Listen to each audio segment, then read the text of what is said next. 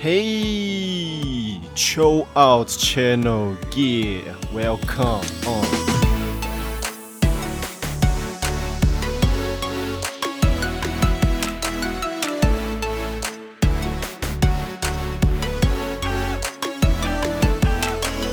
啊，开路开路，嗯。 那我呃，我们今天这一集呢，我们要讲的内容是关于我算是有有一段距离了啦。之前看过的一部影集叫做《安眠书店》。那如果有有订阅 Netflix 的观众们，一定知道《安眠书店》算是 Netflix 的一个很经典的一个爱情惊悚剧。好，那我在今天这集 Podcast 呢，会提到蛮多的《安眠书店》的内容，所以如果你怕被剧透或者是被踩雷，那就。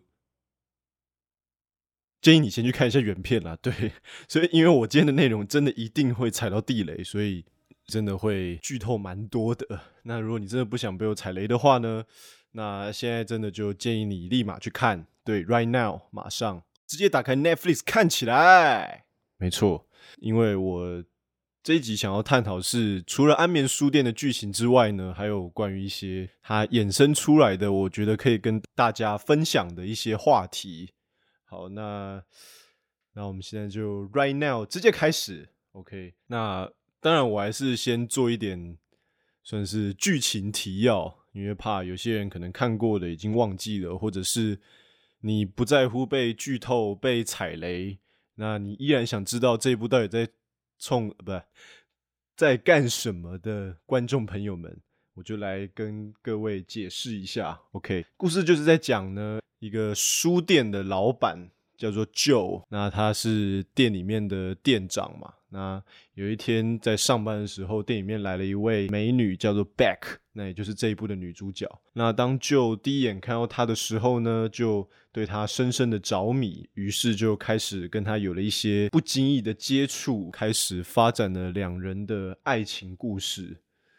当然呢，如果我这么说，你是没有看过这一部的观众朋友们，一定会觉得啊，不就是一个很经典的爱情片套路，就是呃，男主角跟女主角在一个天时地利人和相遇了，然后从此展开了无与伦比的邂逅，然后一次次的步入了对方的爱情陷阱。那其实事实上不是这样的。这部剧它是由男主角的旁白去贯穿整部剧情的，所以从一开始，其实男主角从看到 Beck，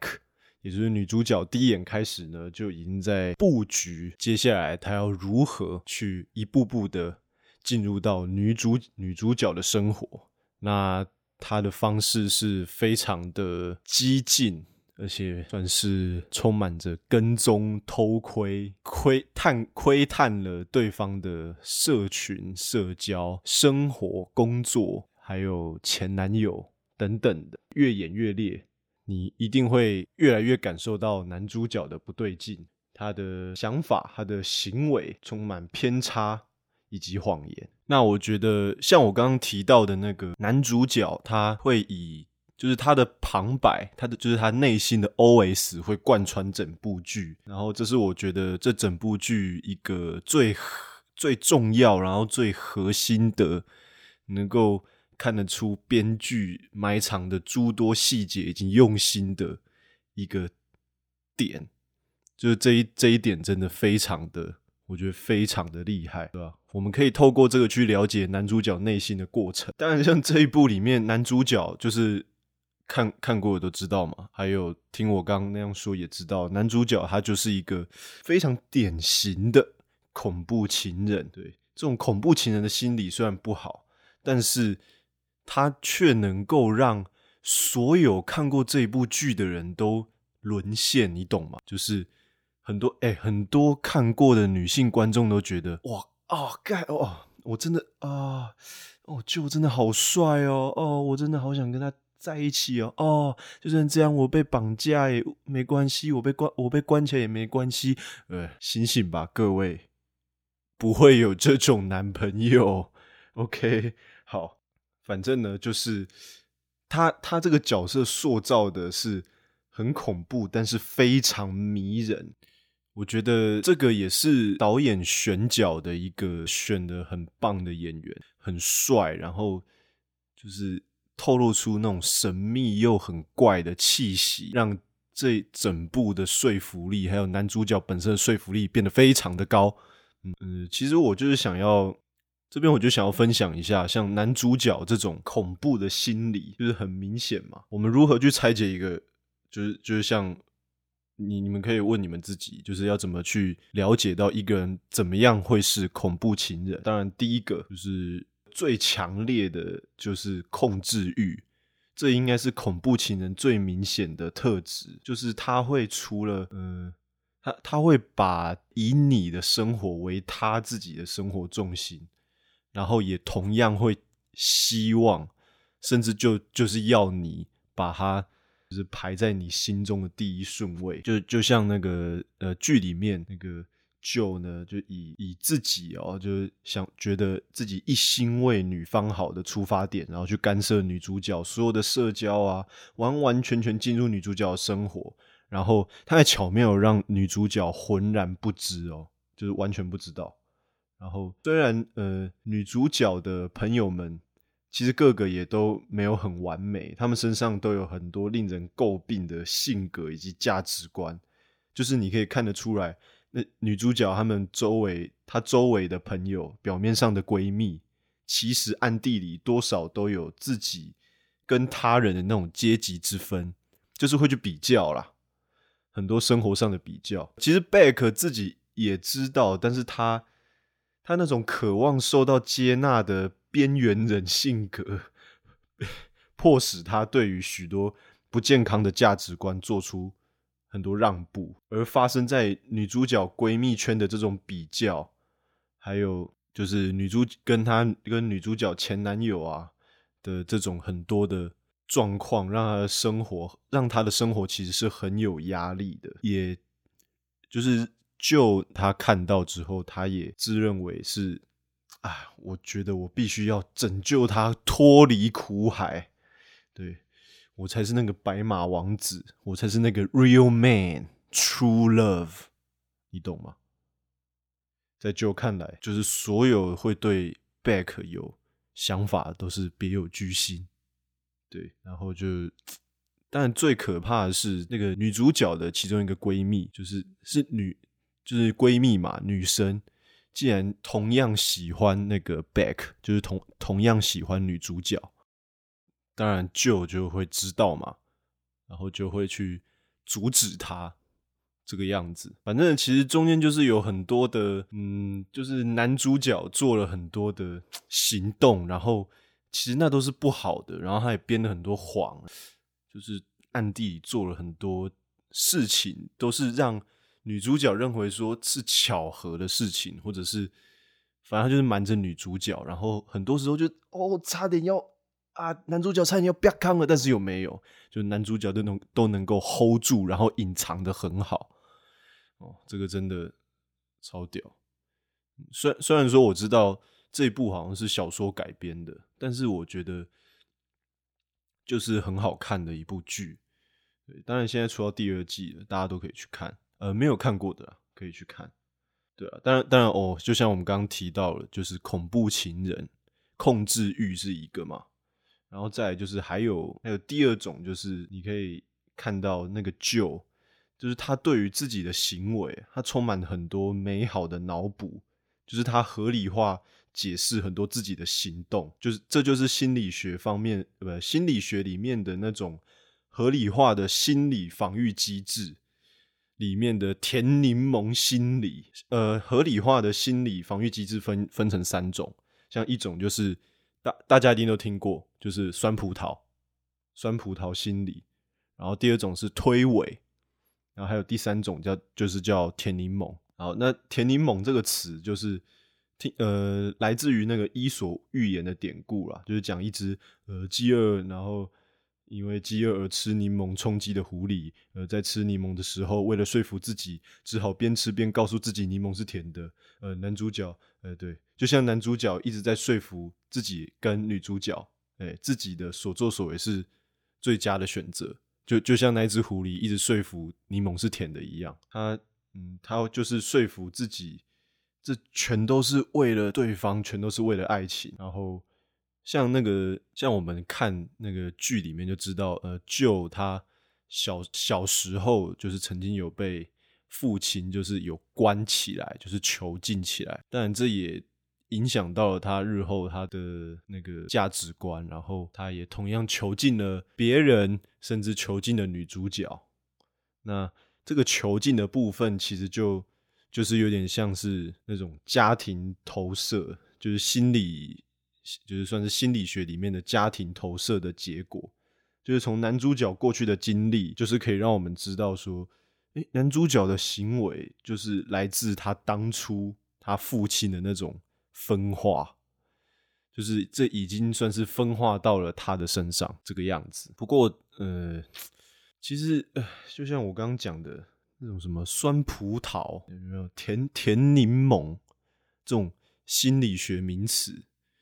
靠，我都我想说编编故事编名词也真的是很有创意，对吧？酸葡萄甜柠檬，我我我如果今天我成为心理学家，那我自己也来编一个叫做什么，呃，比如说咸巧克力好了，就是哦，我可能哪天吃到了那个。比如说，呃，巧克力，那吃起来是咸咸的，然后就说服自己说，哦，没关系啊，呃，巧克力本来就是，哎，一盒巧克力里面，你打开就是你永远不知道你吃到会是什么口味，嗯，就像《阿甘正传》那样，《阿阿甘正传》啊，《阿甘正传》那样，然后就殊不知，呃，吃完之后就直接拉肚子，因为咸的巧克力根本就坏掉。嘿嘿，完全无意义的一段对话。哎，对，呃，也没有对话，只有我自己在自言自语。没错，哎，呃，这这段跳过好了，这实在是太丢脸了。好，没关系。哦，反正呢，剧情就是那个剧情演下来，就是一直在男主角掌控当中。但是想当然尔，那个后面女主角发现了很多事情的真相之后。就是心中对于男主角的形象就瞬间崩塌瓦解，就是像这种时候，恐怖情人就是会做出要挟，甚至做出就是第三种很多恐怖情人都会有的一个，也算是一个很经典的特质，就是同归于尽。那就会对 Back 说说服，就是跟他说哦，自己的用心良苦。说明彼此的天造地设，直到最后都还没有办法说服对方，甚至对方想要逃出自己的魔爪的时候，他就会选择结束的，就是结束自己，然后也我们一起离开这个世界。但是在剧里面的就就不是这样哦，他选择结束的只有对方，就是 Back。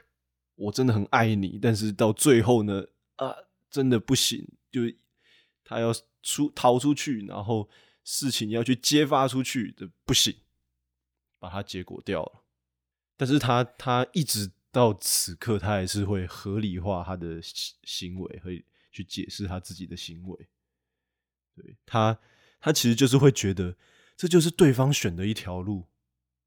是对方很傻，我不得不这么做。除此之外呢？还有这一部剧很厉害的，就是它讽刺人们活在社群网站之中的虚假，就是我们一定要靠那种 I G F B 那种光鲜亮丽的排版证明自己的生活，